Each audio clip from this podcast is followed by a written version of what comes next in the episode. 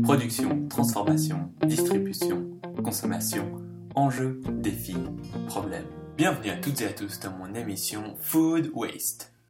Dans ce sixième épisode, nous rencontrons le chimiste cantonal vaudois Monsieur Richard, dans le but d'étudier le lien entre distributeur et législateur.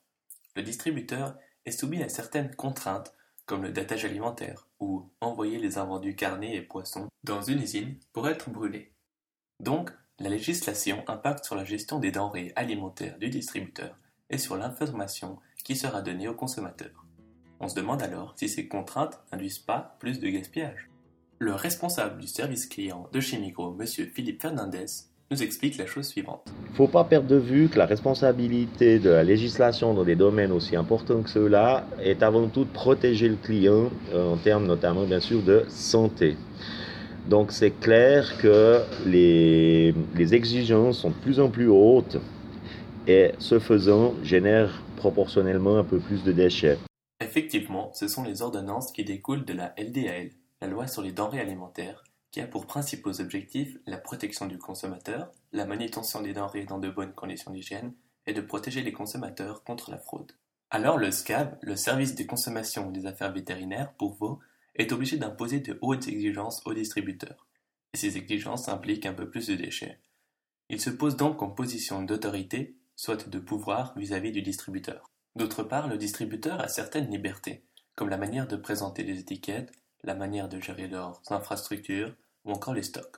Pour ces derniers, M. Fernandez nous explique qu'il travaille sur la base N-1, autrement dit, qu'en était-il le même jour l'année d'avant, ce qui permet une certaine maîtrise de la gestion des déchets. Notre prochain intervenant, le chimiste cantonal vaudois, M. Richard, ajoute ceci. On doit avoir un système qui est relativement souple aussi pour que vous soyez le plus efficace possible, sans aller non plus trop dans la contrainte. On a aussi en Suisse cette notion de liberté de commerce. Il faut pouvoir travailler d'un côté comme de l'autre. Il faut donc un équilibre entre densité informationnelle, contrainte et liberté. En Suisse, nous n'avons à ce jour aucune base légale concernant le gaspillage alimentaire, mais il y a des contraintes sur la gestion des aliments et des déchets alimentaires. Mais comment trouver un bon équilibre?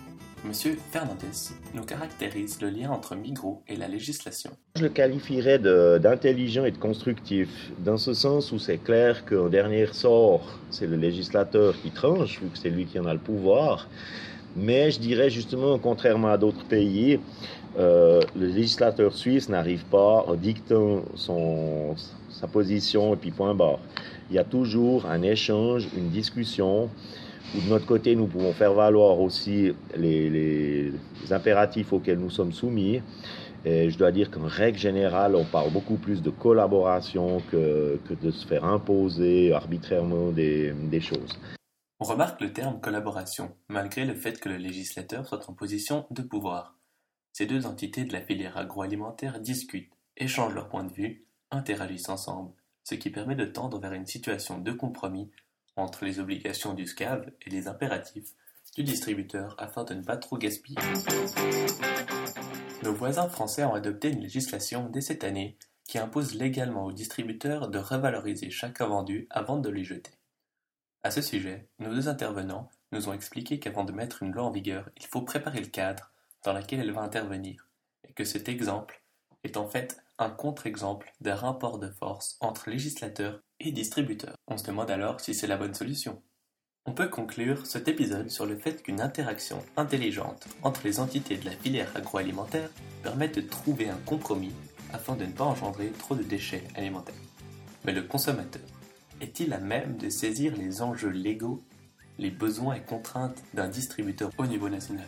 Voici la question que je développerai dans mon prochain épisode. À la prochaine. Ciao